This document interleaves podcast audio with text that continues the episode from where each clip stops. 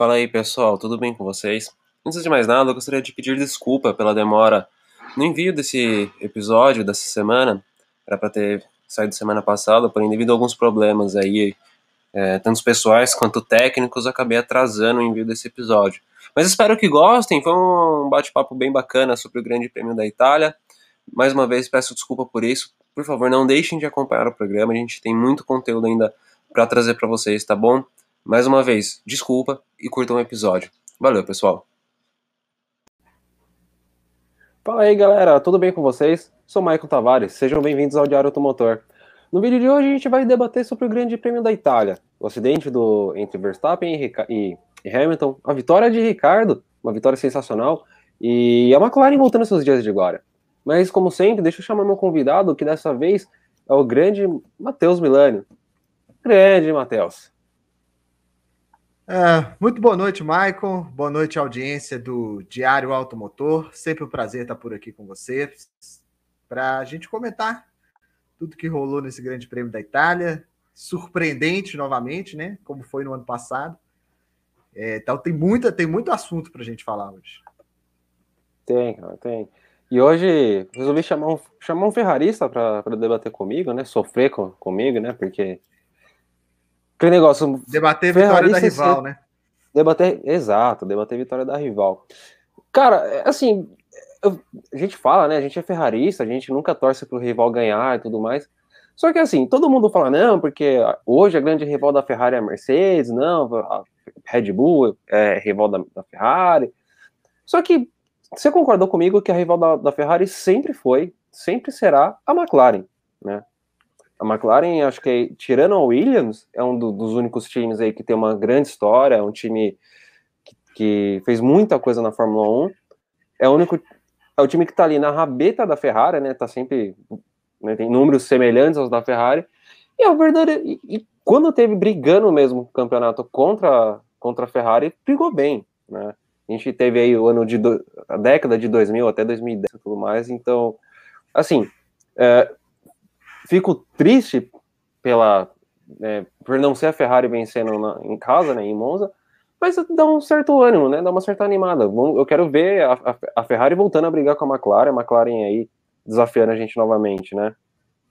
E, e não só isso, né, Michael? Se a gente pensar a situação da McLaren de 2014 para cá, né?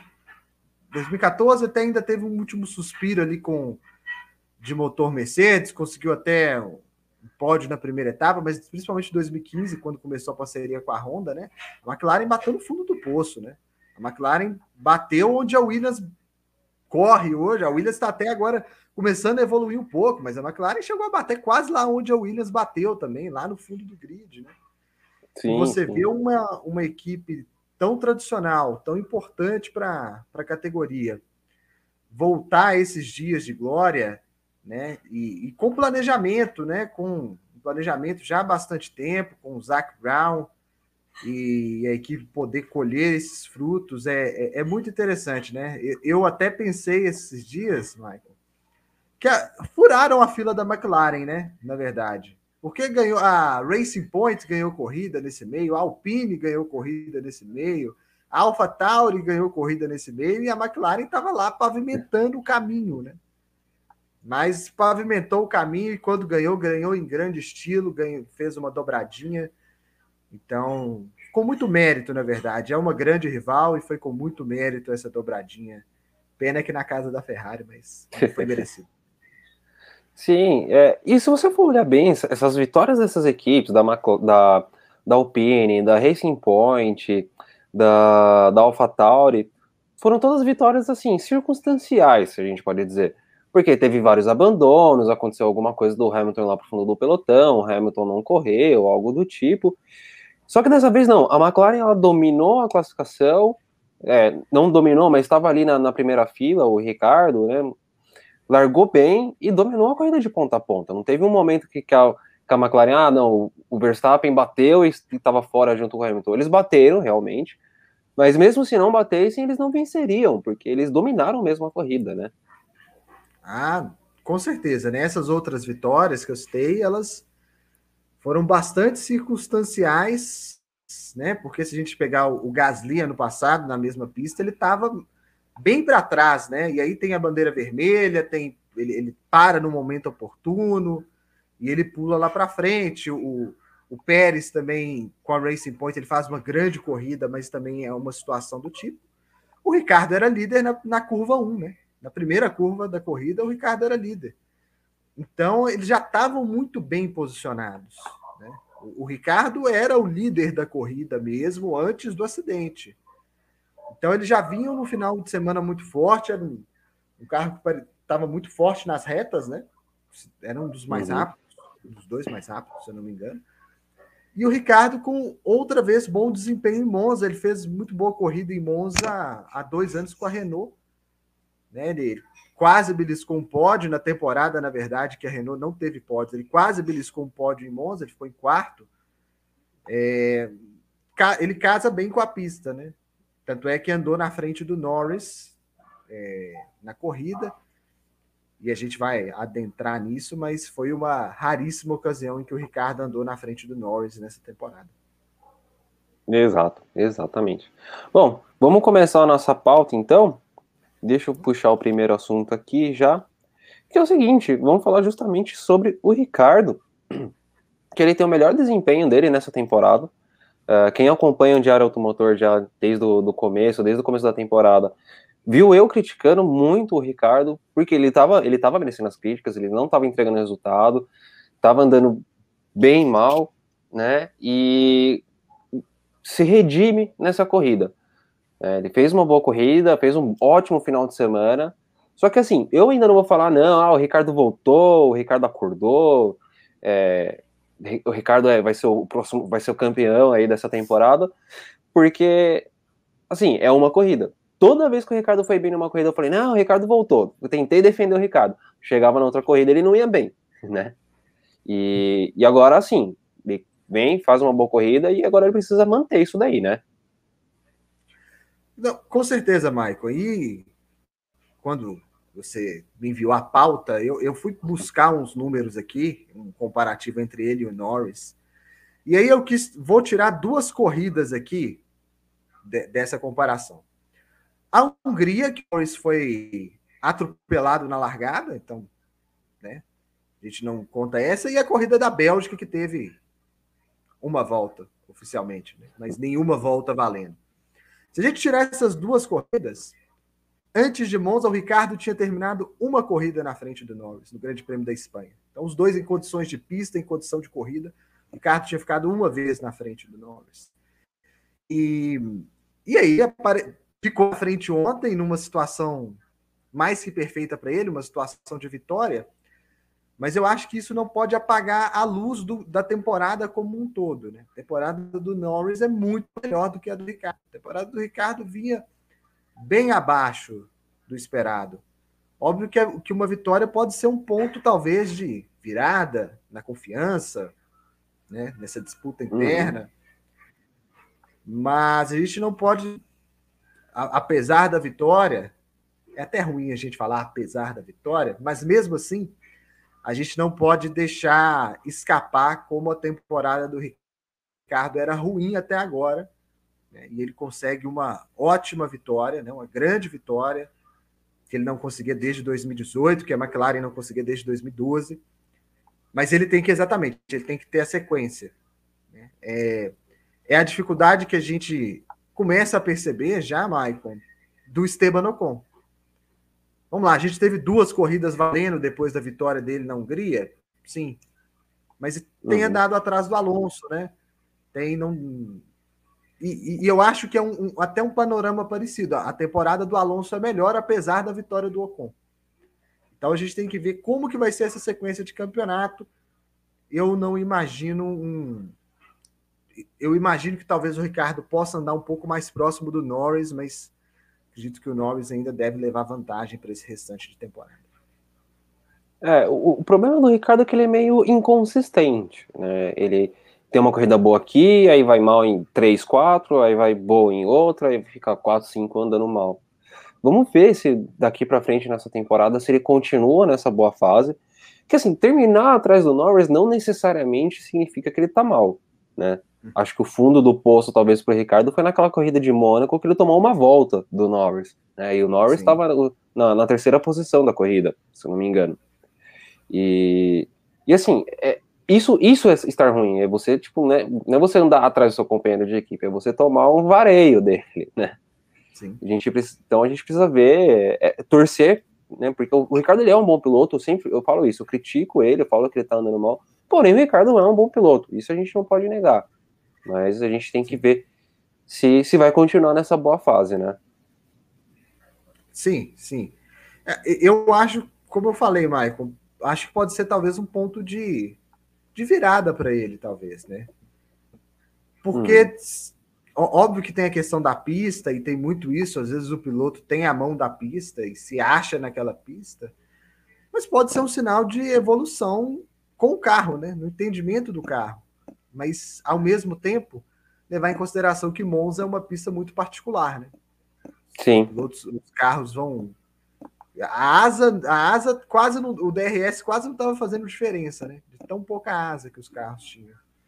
Então, tem que ver como que o Ricardo está adaptado com se adapta com esse carro com, com mais carga aerodinâmica, que parece ter sido a grande dificuldade, já que ele ganha em Monza, mas toma uma volta do companheiro em Mônaco. Então, ele parece estar tá tendo mais dificuldades com o carro, com, com ele mais carregado em termos de aerodinâmica, né? É, é que assim, eu li um tweet, eu não vou lembrar de quem que era agora, que ele falou que em Monza é muito mais fácil os companheiros de equipe estar perto um do outro, né? É um circuito que, em teoria, é fácil, entre aspas. Fácil assim, a gente não é piloto e tal, mas assim, você tem reta e três, quatro curvas de, de baixa e, e uma de média alta velocidade, que é a, a, a parabólica, que agora se chama Michele Alboreto. Então é, é, meio que fácil o piloto andar bem, e, porque é só você acelerar e frear. Tipo, andar de. É um cartódromo, vamos dizer assim. Né? E mesmo no kart, às vezes é difícil pra caramba. Eu fui com esse final de semana e eu tô destruído. O caminhão me atropelou. Mas, é, vamos ver se, se foi só a pista ou se é o Ricardo realmente se adaptou a esse carro, né? Sim, sim. A gente vai tem que observar as próximas corridas, a próxima na, na Rússia, né? Isso. É, já é uma pista com características bastante diferentes, né? Então a gente vai. Uhum. Vamos observar aí se o Ricardo evoluiu, se foi uma, uma ou se foi uma coisa mais circunstancial. Certo. E a gente estava falando do Norris, ele já é o próximo assunto da nossa pauta. Que é o seguinte, o Norris ele não chega a atacar o Ricardo, tem uma hora que ele fala lá na rádio, ah, eu, eu tô mais rápido do que ele. E aí os caras falam pro Ricardo, ó, oh, Ricardo, o Norris tá falando que tá mais rápido, o Ricardo acelera e tudo mais. E depois chega um momento que ele não ataca mais o, o Ricardo. Principalmente depois do acidente entre o Verstappen e o Hamilton, acho que ele deve ter dado uma assustada nele, ficou com medo de fazer a mesma cagada. Mas assim, deveria atacar, né? Que pela temporada que o Norris vem fazendo, talvez ele merecesse mais essa vitória. Mas tudo bem, o Ricardo andou melhor esse final de semana, mas o Norris também tá andando um absurdo esse ano. Mas chegou um momento ali que ele ficou em banho-maria, meio que um escudeiro, né? Não tinha muito que proteger também, mas. E só. O que, o que, você acha dessa, dessa corrida dele? Você acha que ele deveria ter ido para cima ou não? Segura aí, que é companheiro de equipe e, e não ataca mais? É, Michael, é, assim como eu acho que algumas equipes furaram a fila da McLaren na vitória, o Ricardo furou em cima do Norris. Né? O Norris já estava tá, circulando mais ali essa, essa possibilidade. Né? Ele está tá mais bem posicionado para esse tipo de situação. É, e, e, pela temporada, para mim, ele é o melhor piloto da temporada. É, eu, eu acho que seria uma maneira de coroar essa temporada dele, né? Talvez ainda tenha alguma outra chance até o final da temporada, a gente não sabe, né? E, e uma coisa, né? A, a, gente viu o Norris andando, sendo mais rápido durante toda a classificação em Spa. Ele bate na última parte, né? Mas ele, ele tinha grandes condições de fazer a pole. Se ele fazer a pole, ele ia ganhar a corrida porque não teve corrida. Então ele não, não é a primeira chance que ele acaba perdendo esse ano por linha por linhas meio tortas. Mas sobre o ataque, eu acho que tem duas coisas aí. Tava muito difícil de atacar, né? Não, não tava Sim. simples ultrapassar. As ultrapassagens que a gente viu, a gente viu do Hamilton para cima do Norris, a gente viu o Pérez para cima do Leclerc, mesmo ele tendo cortado um pouco da chicane. Elas são, foram ultrapassagens construídas em dois tempos, né? É acompanhar muito bem na reta principal, fazer a, a, a primeira chicane numa tangência muito boa, para conseguir seguir na outra reta e lá na 4 e 5 conseguir conquistar a ultrapassagem. Então não estava muito simples. Eu não sei se se com se o Norris teria condição mesmo de, de ultrapassar o Ricardo na pista, sabe? Tava muito complicado. Em dado momento pareceu que sim, né? Que, que pediram para o Ricardo aumentar o ritmo, mas eu acho que ia ser muito complicado, né? São dois carros iguais com o mesmo motor uma pista que não estava simples. Então acho que seria muito difícil.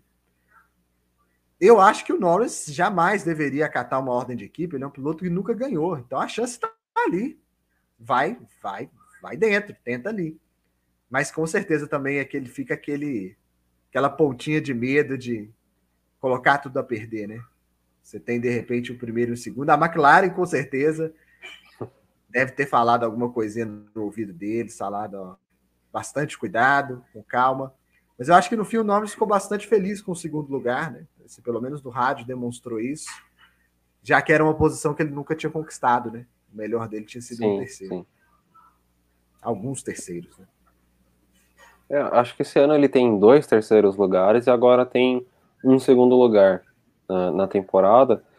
É, assim, tava difícil, beleza. É, é, rolou mesmo um, um, um, rádio deles. Na verdade, o Norris pergunta para a equipe se eles deveriam manter as posições, a equipe responde que sim, que eles deveriam manter e tudo mais. É que assim, esses pilotos hoje eles já estão acostumados com ordens de equipe, isso já está acontecendo. É, eles, eu sou um cara que eu sou meio que a favor de ordem de equipe, mas eu também sou a favor de, de piloto e atacar, né? ir para cima e tudo mais. Por isso, assim, não é nenhuma uma crítica. Eu acho que ele deveria ter atacado mesmo. É, mas também é, acho, eu acho legal ele pensar no time e falar: meu, se eu for para cima dele, eu posso bater. É, não, tô, vamos, vamos manter aqui. É que o quem, o, quem tá mais na frente no campeonato é justamente o Norris, né? Então, sei lá, eu acho que mais para frente numa briga de campeonato mesmo, né, se eles estiverem aí, tipo, brigando por, por um campeonato, acho que vai ser bem difícil o Norris deixar o, o Ricardo vencer e vice-versa. Sim. Eu, eu, eu, também acho, eu acho que, principalmente, Michael, numa situação como a da McLaren, né? A McLaren não ganhava uma corrida desde 2012 e não fazia uma dobradinha desde 2010. Eu acho que, por mais que o Norris tenha o apetite para tentar buscar a vitória, acho que isso, querendo ou não, passa na, na cabeça do piloto. Pô, a gente não, não ganha há tanto tempo. Será que eu coloco tudo a perder ali, né, para buscar essa vitória contra o meu companheiro de equipe? Eu acho meio meio complexo mesmo. Se, se fosse uma situação recorrente, a McLaren estivesse ganhando sempre, né, não tivesse nesse jejum tão longo, acho que talvez fosse mais natural que ele atacasse. Talvez numa próxima situação dessa, eles estejam mais liberados para isso. Mas ontem era especial, a McLaren precisava assegurar essa vitória. E conseguiu com, com muito mérito. Muito bem, muito bem. Bom, agora saindo um pouco do assunto McLaren, tem um piloto que começou a entregar resultado do nada, né? já sabe que vai ser demitido e tal. Ah, vou começar a andar bem nessa bodega aqui. E não, não estamos falando do Bottas. Estamos falando do Antônio Giovinazzi. Cara, eu não sei o que está acontecendo. E na Holanda, né, ele fez uma ótima classificação, foi para o Q3, largou ali em sétimo. Na agora em, em Monza também ele larga também mais para frente ali, fez uma ótima corrida de classificação. Cara, que, que aconteceu com o Giovinazzi que simplesmente resolveu andar agora, cara? Ah, o Jojo, ele é um caso complicado, né? Porque é o seguinte, a gente vai querer, vamos colocar o grau de comparação com o Kimi, que é o companheiro dele já há três temporadas, né? Uhum. E, a, e, a, gente viu o Kimi veterano chegando na Alfa Romeo, primeiro andando na frente do Giovinazzi, depois eles andando quase no mesmo nível, e agora o Giovinazzi anda com muita sobra. Né? Porque eu acho que o Kimi perdeu o timing. Né? Acho que se ele tivesse aposentado no final do ano passado, era o melhor, na verdade. A temporada é melancólica. E aí, Michael, eu não consigo avaliar o quanto que isso pode ter sido uma própria evolução da Alfa Romeo, porque a Williams evoluiu também, a gente tem que falar disso. A gente tinha um cenário inicial lá na temporada de um, de um pelotão lá no fundo, com três equipes, que eram Alfa, Alfa Romeo, Williams e Haas, e a Haas está sozinha nesse pelotão agora. Alfa Romeo e Williams não estão lá jun, juntas mais com a Haas. A Haas anda em outra categoria e a Alfa Romeo e Williams elas fizeram um movimento para mais perto da Aston Martin, né, incomodar a Aston Martin de vez em quando, incomodar a própria Alpine. É, então, eu não consigo falar se isso é uma evolução do carro ou do piloto, porque o Kimi não, não oferece referencial no momento para isso. A questão é, ele melhorou também. Né? Ele está entregando. Não sei se isso é por estar tá mais leve, e aí é, o caso até do próprio Bottas, que a gente vai comentar daqui a pouco, o cara tá mais leve, tá sem pressão, ele anda com mais facilidade.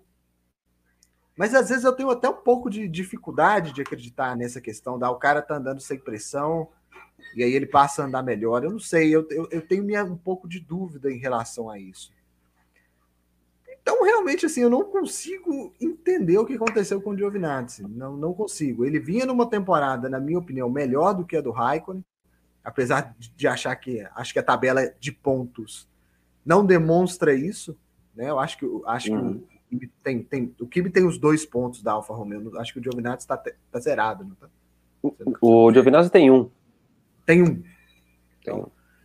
É, mas eu acho que se a gente pegar desempenhos gerais, tanto em classificação quanto em corrida, eu acho que o Giovinazzi tem feito até uma temporada melhor que a do Kimi. Só que agora tem, melhorou muito nas últimas, né? Tanto na Holanda quanto na Itália, foi muito bem, né?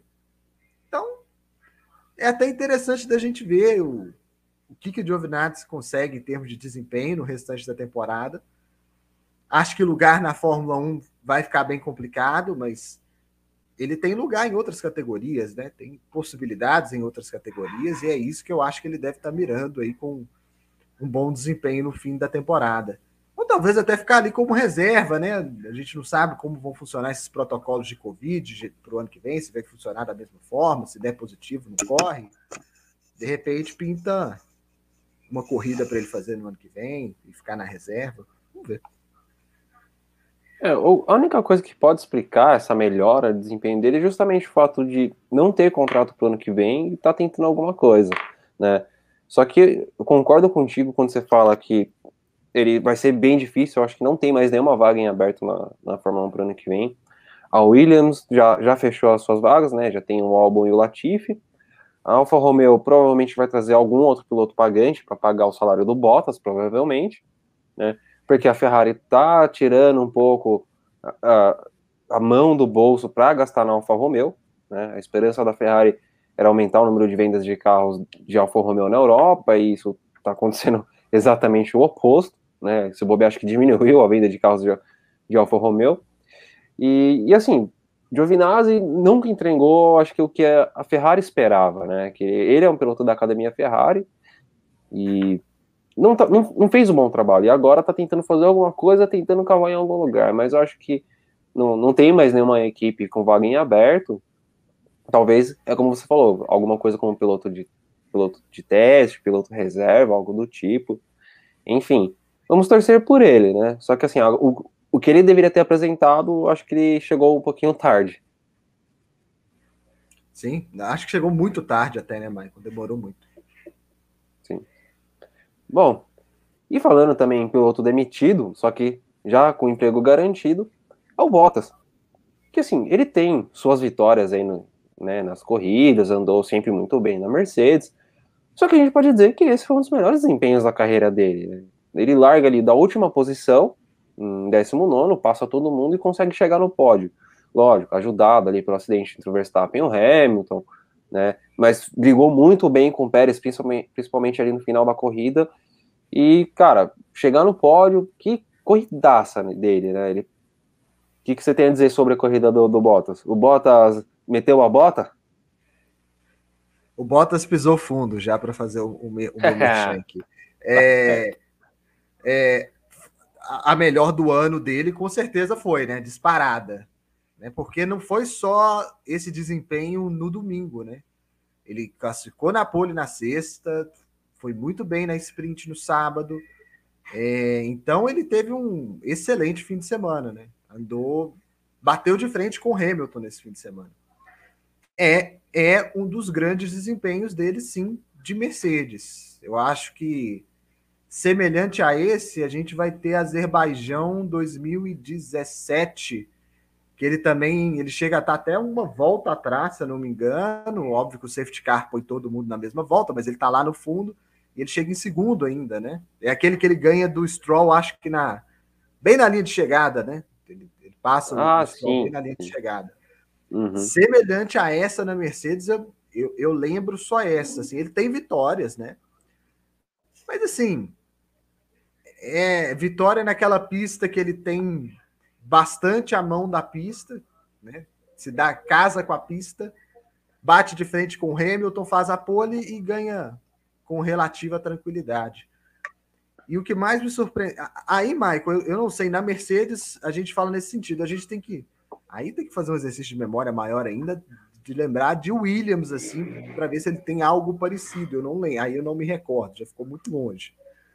Na Mercedes, acho que são essas duas grandes atuações dele. Na Williams, eu realmente não, não consigo puxar de memória uma, atuação desse tamanho.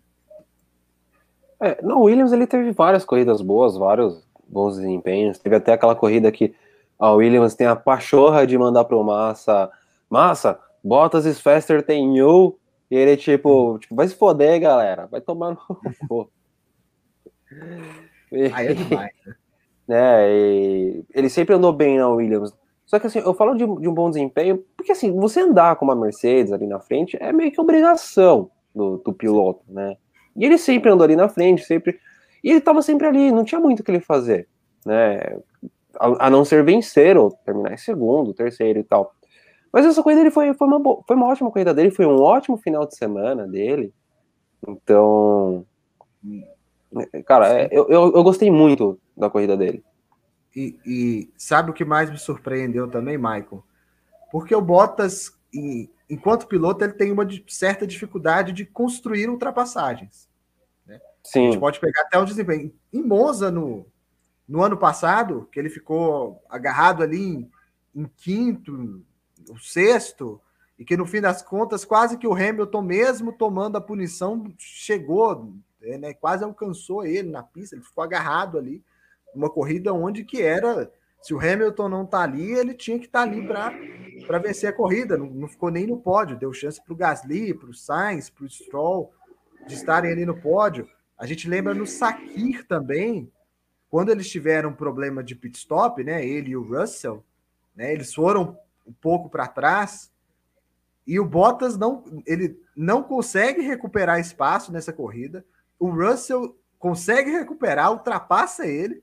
O Russell tem que parar de novo e quase alcança o Bottas na pista de novo. Então o Bottas ele tinha muito problema no geral, mesmo com o Mercedes, de andar um pouco mais para trás. A gente teve o Azerbaijão esse ano, que ele, ele ficou na frente das Williams e das Haas, só. Ele não conseguiu superar ninguém.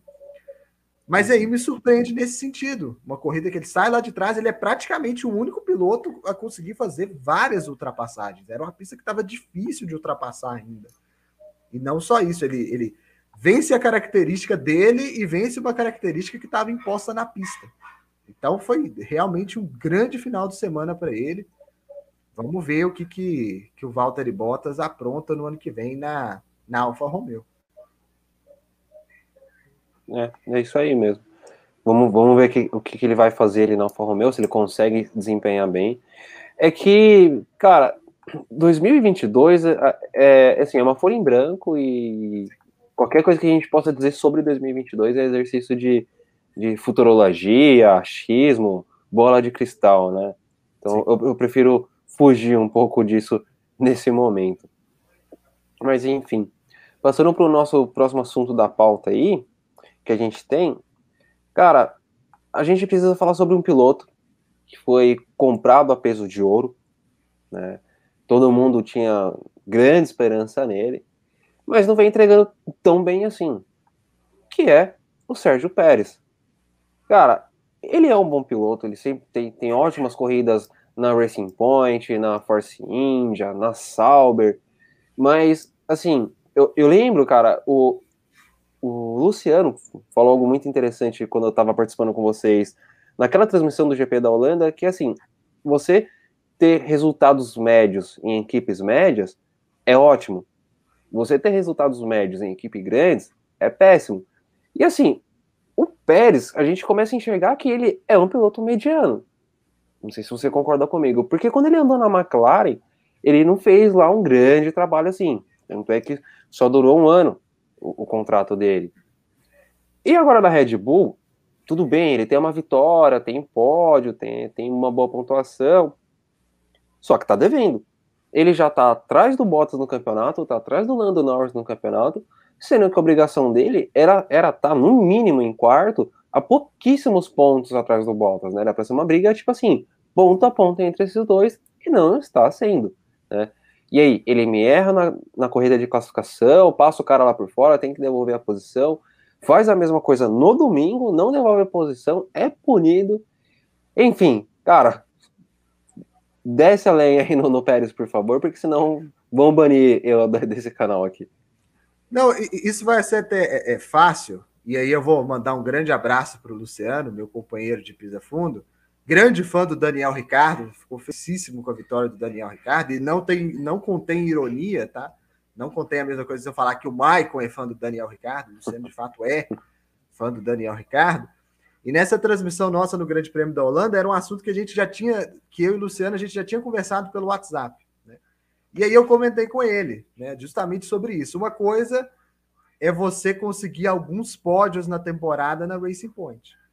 Isso não é suficiente para a Red Bull. E eu fico bem à vontade para isso, Michael, porque eu, aí eu vou lembrar de uma live que a gente fez mais para trás. Eu, você o Luciano e o Sérgio Milani, quase meu charado sobrenome, lá no início do ano, para analisar a temporada. E eu lembro que uma das coisas que eu falei é que eu não tinha tanta expectativa com o Pérez na Red Bull. Eu, eu não achava que ele, em, em, dado momento, se falou, não, o Pérez pode fazer frente ao Verstappen. Eu jamais achei isso. São pilotos de, de calibres completamente diferentes. O Pérez está há muito tempo na Fórmula 1 e ele faz bons trabalhos, né? Ele foi muito tempo piloto da Racing Point, foi na Sauber também, né? Lá no início da carreira, fez ótimas corridas na Sauber, né? Mas ele é um bom piloto para uma equipe média, né? Para uma equipe que não, não vai estar tá com pretensão de título, mas que vai estar ali, beliscar um pódio uma vez ou outra, ou numa situação totalmente excepcional, como no Saki, conseguir até uma vitória. Mas o, Pé, o Pérez ele não é um piloto excepcional. E na verdade eu nunca achei isso dele e eu não esperava que ele fosse fazer frente ao Verstappen. O que, que se espera do Pérez é justamente o que você falou, que ele dispute com Bottas. Já que Verstappen e Hamilton estão numa disputa à parte pelo campeonato, o Pérez e o Bottas têm que disputar entre si, já que eles não têm, eles não são é, páreo para os seus companheiros de equipe. Só que re, realmente, Maicon, assim, é, é, um desempenho bem decepcionante.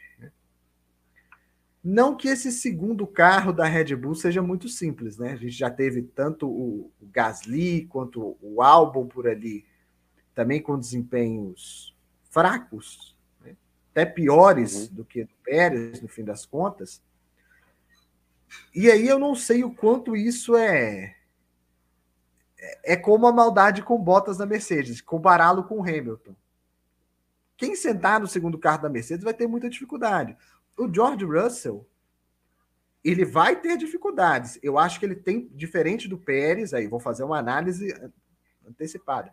Eu acho que ele tem potencial para andar ali. Né? Ele é um dos cinco melhores pilotos da temporada esse ano, na minha opinião. Ele está nesse top 5. Ele tem potencial para andar ali. Mas Pô, cara, é o Hamilton. Pô, o cara andar atrás do Hamilton não é demérito, é o quanto ele anda atrás. E eu, a questão com o Verstappen sempre vai ser essa. Não é se o cara anda atrás ou não, é o quanto atrás ele anda. E o Pérez está andando muito atrás. E eles têm o mesmo carro, no fim das contas. O carro é o mesmo. Vai lá, tem um, um acerto pessoal aqui, outra coisa ali.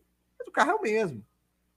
Né? E, e, você não pode andar, principalmente numa equipe de ponta, tão atrás do seu companheiro de equipe. Você não, você não pode se dar esse luxo, porque é o título de construtores que está na linha. O Verstappen lidera o campeonato de pilotos, mas a Mercedes lidera o campeonato de construtores. Né? E, a, e a Mercedes ontem abriu vantagem de novo. Né? Como conseguiu abrir na Holanda, mesmo com o Verstappen ganhando a corrida, a Mercedes abriu ontem de novo. Então, assim, eu não entendi, na verdade, essa renovação tão antecipada com o Pérez. Eu achei até um pouco surpreendente. E acho que 2022 vai dizer tudo sobre o Pérez, se ele vai continuar ou não.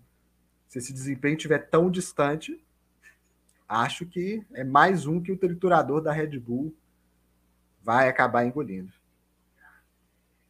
É, eu acredito até que o Pérez é, ele vai ter, encerrar a carreira dele na Red Bull.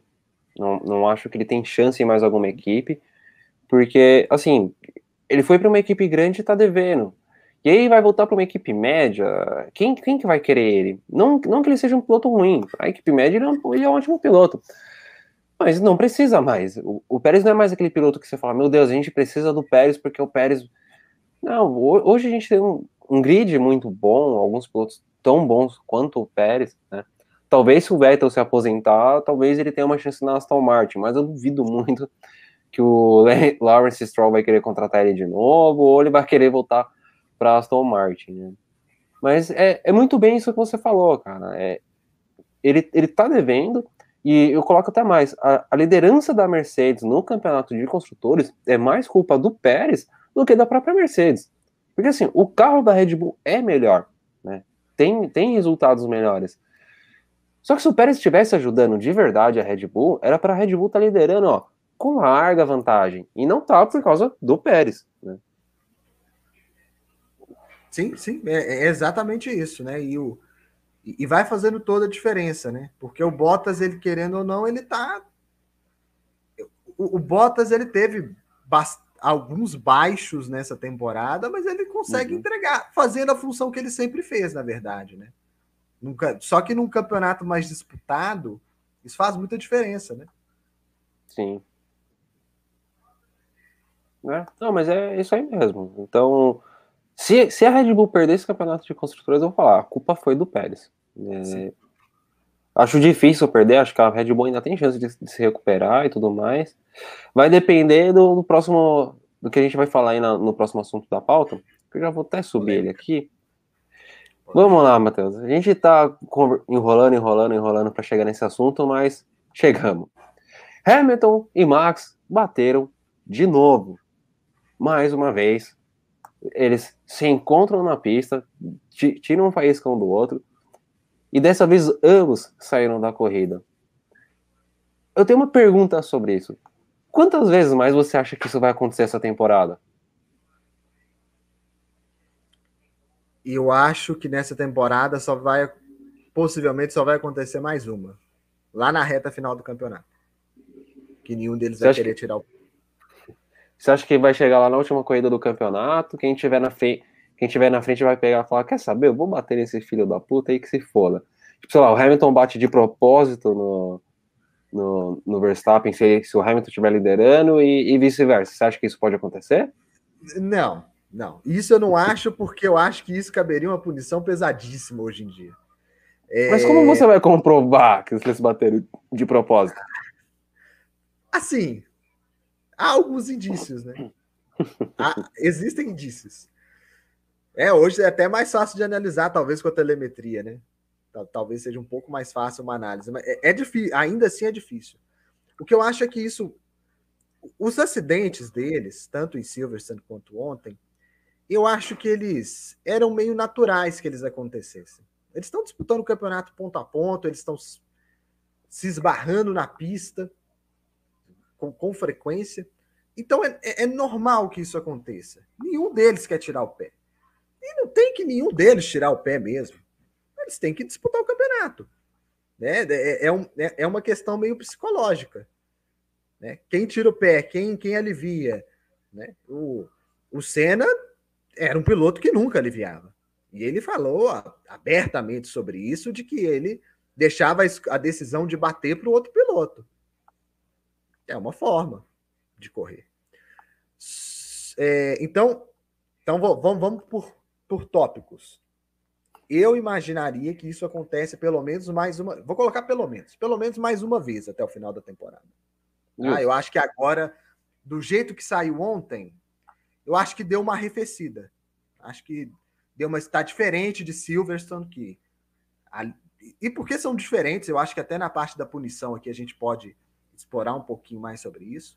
Mas eu acho que os ânimos estão um pouquinho mais calmos. Acho que eles vão com um pouquinho mais de cabeça nas próximas.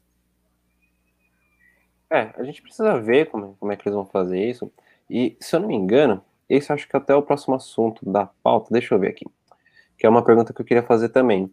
Uh, se você acha que algum deles vai começar a aliviar o pé, seja o Max, seja o, o Hamilton, porque o Max, ele é basicamente isso que o Senna era, né, que ele, ele entra na curva com a intenção de bater, quem, quem tira o pé é o outro piloto, ele que escolhe se, se vai bater ou não, né, e, e o Hamilton, o, o Verstappen é muito disso, e o Hamilton ele sabe disso, e o Hamilton começou a falar, falou, cara, quer saber, eu não vou mais tirar o pé, se for pra gente bater, vamos bater, é isso que você quer? Então é isso que vai acontecer.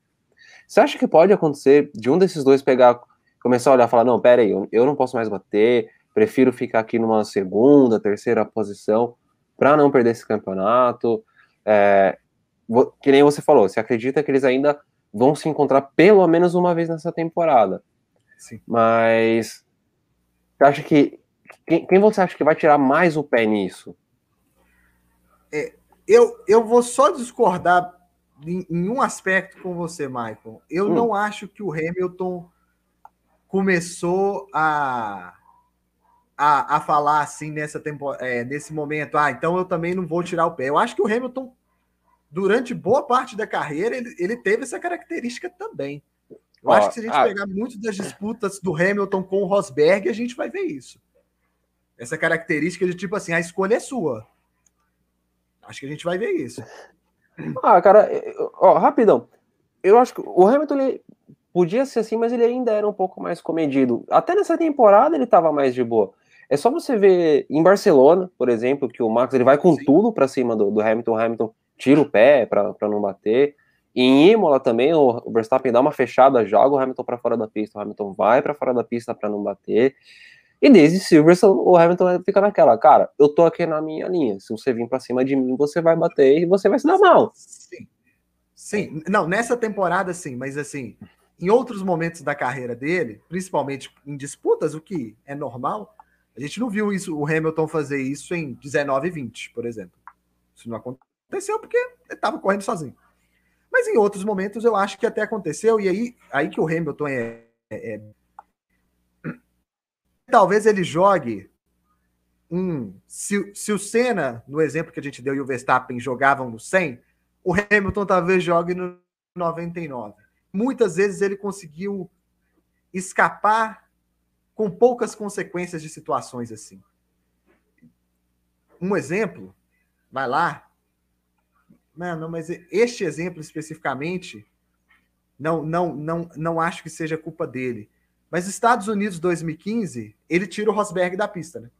Ele ultrapassa na curva 1 e ele espreme o Rosberg para fora da pista. Se o Rosberg resolve segurar, vou segurar firme, eles batem. E, e o acidente em 2014 na Bélgica, não é um acidente, né? é um toque entre eles, que fura o pneu do Hamilton, Hamilton nem consegue terminar a corrida. O Rosberg fala que ele deixou aquilo acontecer para provar um ponto.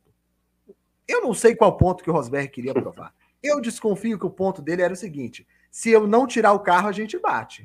Acho que o ponto dele era esse.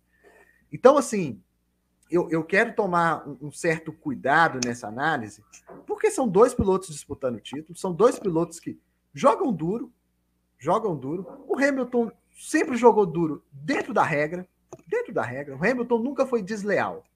tá? Uhum. E a gente tem uma amostragem muito maior de carreira do Hamilton do que do Verstappen para falar. Hamilton nunca foi desleal.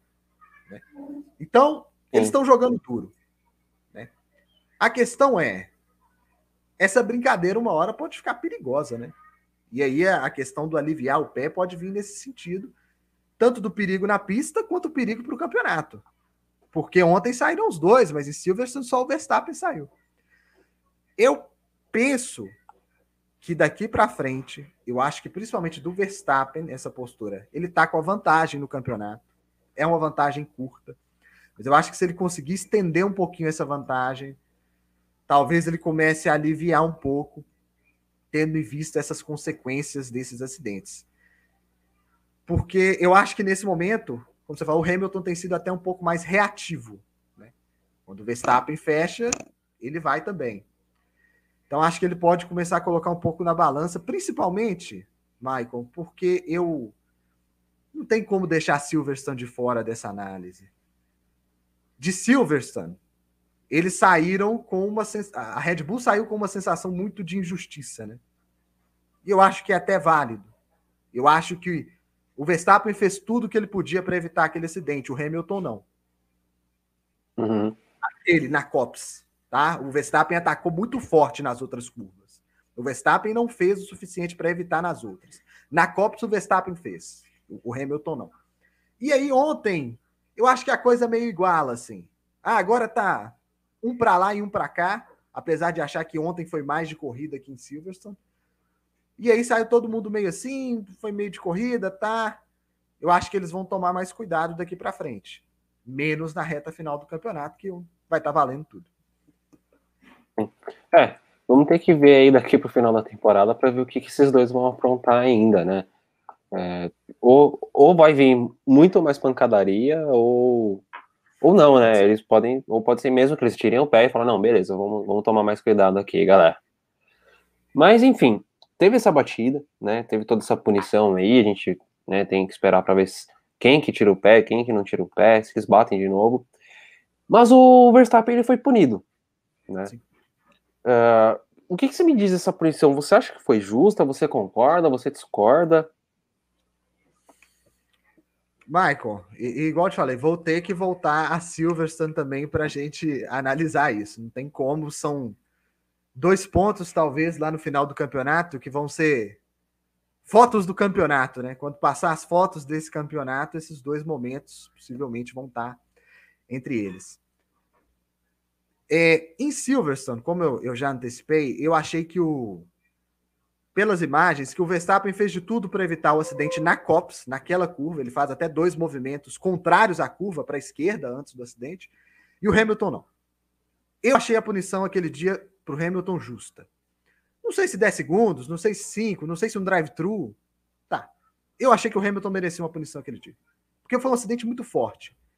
E por mais que a gente falar, ah, não podemos avaliar as consequências, vai acabar que vai pesar. No fim das contas, eles vão olhar, puxa, Verstappen se arrebentou naquela curva. Óbvio que vão olhar a consequência e vão punir, é uma curva perigosa, é uma curva muito rápida. Ali, para mim, fechou. Eu acho que a punição para o Hamilton foi justa. Ontem, juntando tudo, ontem não, domingo, né? Domingo. Uhum. Juntando tudo, eu não acho que mereceu uma punição pelo, pelo seguinte tópico: o que causa o acidente daquela maneira? Óbvio que a gente vai falar, ah, é o Verstappen indo por fora muito rápido, é o Hamilton fechando ele. Mas o Verstappen quicou naquela zebra laranja de dentro. Eles iam se tocar no fim das contas. Mas a consequência talvez ia ser completamente diferente. Então, o que causa este acidente, pra, na minha opinião, e e aí acho que, diferente de Silverstone, nenhum dos dois fez questão de evitar o acidente. Nem o Verstappen fez questão de evitar, nem o Hamilton fez questão de evitar. Porque a gente pode falar, ah, o Hamilton estava um pouco na frente, mas a gente já cansou de ver de piloto saindo com uma tangência por fora ali e até conseguir ter uma saída melhor para ultrapassar na, na outra chicane. Né? A gente já cansou de ver. A gente viu nessa corrida. Né? Quem está por fora às vezes tem que fazer uma velocidade bem baixa mas sair com um tangenciamento melhor para ultrapassar lá na frente. Então, nenhum dos dois fez questão de evitar o acidente. Por isso eu acho que ontem não merecia uma punição. Diferente de Silverstone, onde eu acho que na COPS o Verstappen teve ação para evitar o acidente e o Hamilton não. Então acho que esse é o ponto essencial. E o que causa o abandono dos dois é o Verstappen que cai naquela zebra laranja, que é algo que talvez eles tenham que pensar para o ano que vem. Porque o Fábio Campos ressaltou bem no Twitter mais cedo, as rodas da direita do Verstappen estão dentro da pista. E mesmo com as rodas da direita dentro da pista, foi o suficiente para ele quicar no, nesse kerb e, e subir o carro para cima do Hamilton. É até uma questão de dinâmica. Se não fosse o, o, o halo, a gente não sabe quais seriam as consequências, né? Uhum. Mas é uma questão até de dinâmica, né? Eu, eu, eu imagino que numa velocidade mais alta poderia ter sido até muito mais perigoso o carro decolar daquela forma, né? Então o carro acho que ele não pode, não, não pode ter oportunidades para ele decolar desse jeito, dessa forma para cima de outro carro. Pelo menos é o que eu acho. Exato. É, cara, sobre isso só, só eu só discordo de você num ponto que eu acho que em nenhum dos dois acidentes deveria ter rolado punição. Acho que em Silverstone foi um toque de corrida, o Verstappen ele fecha a porta quando tem um carro ali, né? E, e, e acaba sofrendo um acidente. Para mim foi toque de corrida. E Monza também foi toque de corrida, nenhum do, dos dois quis ceder espaço, bateu, saiu os dois e tipo assim, ambos já foram punidos o, o suficiente em cada uma da, das ocasiões, né? Então é, eu, eu acho que em nenhum dos momentos nenhum dos dois deveriam ser punidos, mas a, é a é. FIA, né? É, ela acaba punindo o Verstappen justamente porque ela puniu o Hamilton lá em Silverstone. Talvez se não tivesse punido ali, talvez não, é. não, não, tivesse punido agora. Mas talvez também, o que eu acho que a FIA tá tentando fazer é evitar que esses dois se matem na pista. Fala, quer saber, eu, eu vou punir esse moleque, porque senão ele vai fazer de novo. Eu vou punir o Hamilton, porque senão o Hamilton vai fazer de novo. A gente precisa parar esses dois antes que esses dois se matem. É, não, com certeza, porque o acidente em Silverstone ele já foi muito forte, né? Sim. Bastante sim. forte. É, então, sim, é uma medida, digamos, educativa, preventiva, né? O sim. problema, eu acho justamente esse, Michael, por exemplo, igual eu falei, neste, na minha visão, né, a, a visão, por exemplo, sua é que nenhum dos dois mereceu punição, os dois foram de corrida. Na minha visão, eu, eu achei que Silverstone mereceu punição e ontem não. E aí uhum. eu vi alguns argumentos justamente, ah, em Silverstone puniu o Hamilton, agora tem que punir o Verstappen. Não, não funciona assim. se alguém for culpado pelos dois acidentes, você tem que punir o mesmo piloto duas vezes. Ou se sim, não tiver culpado, sim. você não pune. Você pune um lá, se tiver culpado em um, você pune. Se não tiver culpado no outro, você não pune. Então não, não pode funcionar como um tribunal de penas. Ah, não, então o próximo, o próximo a gente pune o Hamilton. Tá alternando, a gente pune o Hamilton. Então não, tem que analisar com, com, com, com frieza, com, com calma. Mas ah, pedir critério da FIA é muito, né, Michael? Às vezes é meio complicado, ah, é. né? De critério da FIA. Mas eu acho que pode. É, foi justamente o que você falou, Michael. Puniu o Verstappen agora por causa da punição ao Hamilton e Silva. Concordo Sim. plenamente com você. Cara, eu, eu, assim, a gente fala de, de punição e tudo mais, eu, e, é, e assim, hoje eu fico muito feliz que eu vejo uma galera muito nova acompanhando Fórmula 1, começou a acompanhar em 2016, 2017, até 2020, né? Nada contra, eu, eu realmente, eu fico muito feliz, ó, eu acho muito bacana, eu gosto de ver essa molecada no, no Twitter, e, e, assim, eu queria ver essa molecada xingando hoje, né, que xinga a FIA, fala, fala que a FIA não é coerente, então eu queria ver lá, né, tipo 2002, 2003, 98, que a Fiat tinha uma punição também que, cara, era absurdo. O fato deles terem usado o pneu com ranhura porque os carros estavam andando rápido demais, para mim, é uma das regras mais ridículas da história da Fórmula 1. 2005 também. E, tipo assim, o cara peidava, ah, punição, vai dar não sei o que, e já era. Sim. É, e, e antes, né, a gente vê essas puniçãozinhas de tempo, como o, Hamilton ganhou de 10 segundos em Silverstone e conseguiu se recuperar para a vitória, né, Michael? Antigamente uhum. era tudo era drive-thru, né? Não tinha tudo era drive-thru. Drive tudo era drive-thru. Ia perder 20 e tantos segundos no, no drive-thru, né? E a, Você tinha agora não tem três voltas, mais, né? não existe mais, né? Acabaram com o drive-thru, não existe mais. é, E agora, ô, Matheus, para finalizar, não tá no, na nossa lista da pauta aqui, mas vou te mandar uma pergunta. Sim. Eu sei que você é um cara da paz, um cara paz e amor, um cara tranquilo e tal, mas, sinceramente, Hamilton e Verstappen, os dois, uma trocação de soco sincera, cinco minutos sem perder a amizade, quem leva?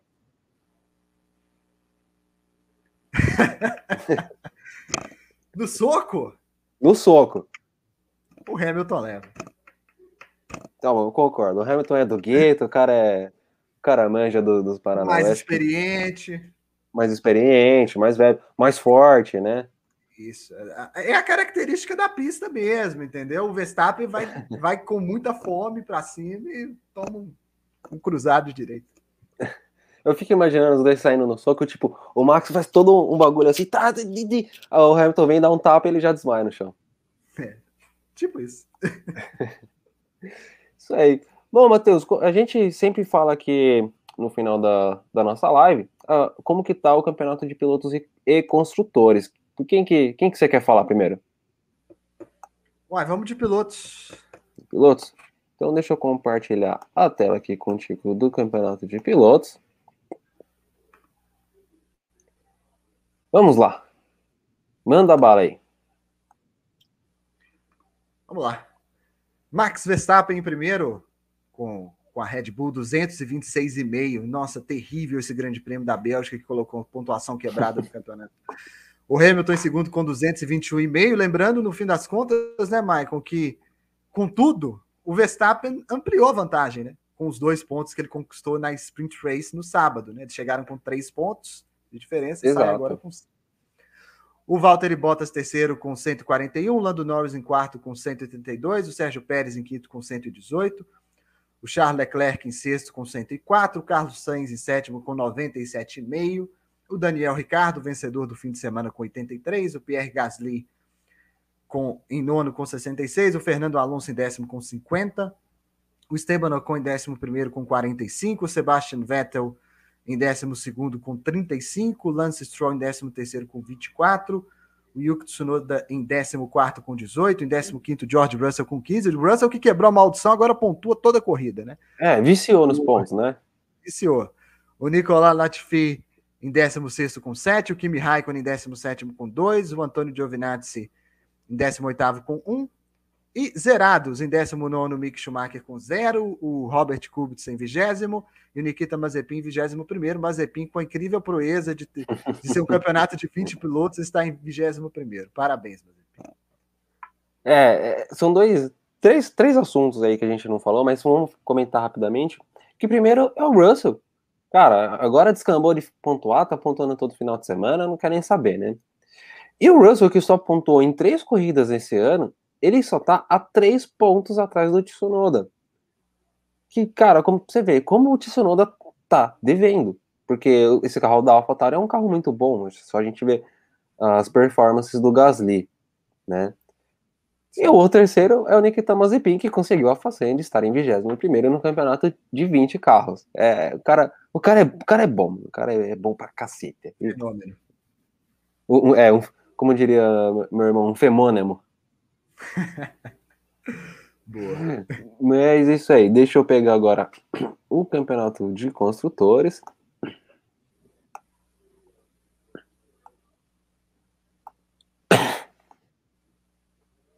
Então vamos lá. Nós temos a Mercedes na primeira posição e 362 pontos e meio. Red Bull Racing está na segunda posição com 344 pontos e meio. McLaren, que abre agora uma boa vantagem em cima da Ferrari com essa, com essa dobradinha em Monza e tem 215 pontos na terceira posição. Ferrari está em quarto com 201 pontos e meio. Como eu dei esse ponto quebrado, meu Deus do céu. A Alpine está na quinta posição com 95 pontos, está colando na Ferrari.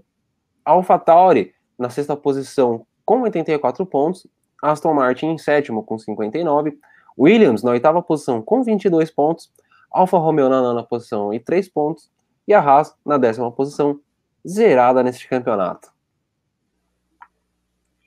É, incrível a diferença, né? Da Ferrari para a Alpine, né? Quarto e quinto, e a Ferrari tem mais que o dobro, né? Incrível a diferença mesmo de, de, um, de um grupo que está mais à frente para o pelotão do meio, né?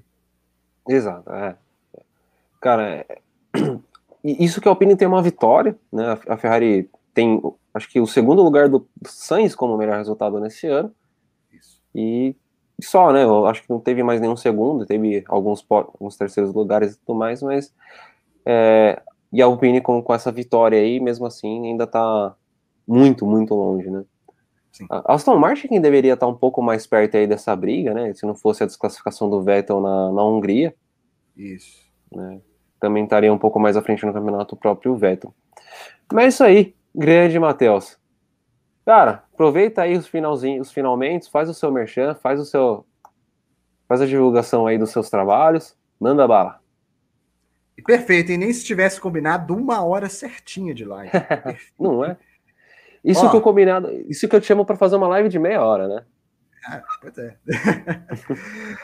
Olha só, o Pisa Fundo é, na verdade, ele é um quadro dentro de um programa de rádio, na verdade, né? Dentro do Mega Esportes, que vai ao ar na rede cidade do, do Rio Grande do Sul, AM 1550 FM 104.1, e também vai no ar no YouTube, no canal Ultra Esportes Multimídia. Aí lá no, no canal a gente transmite Fórmula 1 ao vivo, obviamente sem imagem, só a gente comentando. O Michael participou com a gente no Grande Prêmio da Holanda. É, a gente transmite jogo de futebol, os programas estão lá também, e tem os quadros separados do programa também, para quem quiser assistir. Então, quem quiser assistir só o Pisa Fundo, tem lá também lá a playlist do Pisa Fundo para ser assistida, os nossos comentários lá, vocês vão ver o Michael por lá também, o Michael que aparece lá com a gente como convidado. E é isso. Então, convido você para se inscrever no, no Ultra Esportes Multimídia. Convido também para quem está assistindo se inscrever aqui no Diário Automotor, muito importante para a gente. Curtir os vídeos daqui, curtir os vídeos lá do Ultra Esportes Multimídia, né? Sempre importante para a gente. Então, se inscreva lá, Ultra Esportes Multimídia. Se inscreva aqui também, Diário Automotor. Boa, Matheus. Valeu. Bom, é isso, galera. Espero que tenham curtido a live, espero que tenham curtido esse vídeo de hoje. Matheus, muito obrigado pela participação. Cara, é sempre um prazer ter vocês aqui do, do Outro Esporte aqui com a gente. É bem bacana esse bate-papo nosso aí, a gente se diverte. É, estamos de portas sempre abertas, sempre que quiser participar, só dá um berro aí, a gente, a gente convida vocês. É, também para participar lá com vocês no, no, no canal de vocês, estamos juntos sempre. Muito, mais uma vez, muito obrigado. Gente, vai lá, se inscreve no canal deles, é muito legal, é muito bacana os comentários deles, são divertidos, são técnicos, são muito bons. Mais uma vez, muito obrigado. Não esqueça de deixar o joinha aí, curte o vídeo. Se não gostaram também, pode deixar o dislike também, pode xingar a gente nos comentários, manda Dá engajamento, né? Dá engajamento, Dá engajamento exato. Pode xingar o Matheus aí também se vocês não gostaram dele. A gente é ferrarista, a gente já tá acostumado a sofrer. Certo? Muito obrigado, galera. Até o próximo vídeo. Valeu. Tchau, tchau.